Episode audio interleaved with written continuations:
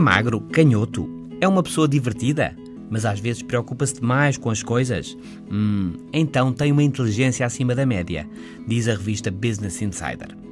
Um estudo da Universidade de Toulouse, em França, que envolveu 2 mil pessoas ao longo de 5 anos, indica que quanto maior o índice de massa corporal, quer dizer, quanto maior a cintura de uma pessoa, menores são as suas capacidades cognitivas.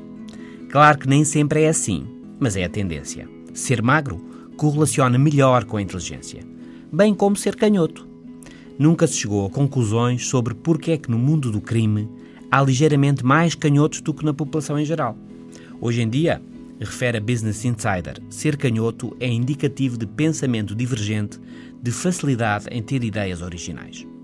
Noutro estudo de investigadores da Universidade do Novo México, nos Estados Unidos, numa amostra de 400 estudantes universitários, foi estudada a ligação entre a inteligência, avaliada pelo raciocínio em geral e pelas capacidades verbais, e o sentido do humor, o ter piada, rir e fazer rir.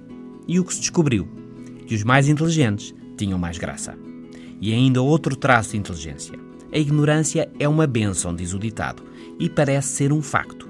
As pessoas ansiosas, que tendem a preocupar-se mais, parecem ser as mais inteligentes. Um estudo já deste ano, publicado na revista Personality and Individual Differences, mostra que quem se preocupa muito, pensa e pensa mais sobre os seus problemas, tende a registrar altos níveis de aptidão verbal. É magro ou canhoto? Muitas vezes preocupa-se demais com as coisas? ou é uma pessoa divertida? Então é provável que tenha uma inteligência acima da média. Este é o novo normal. Até amanhã.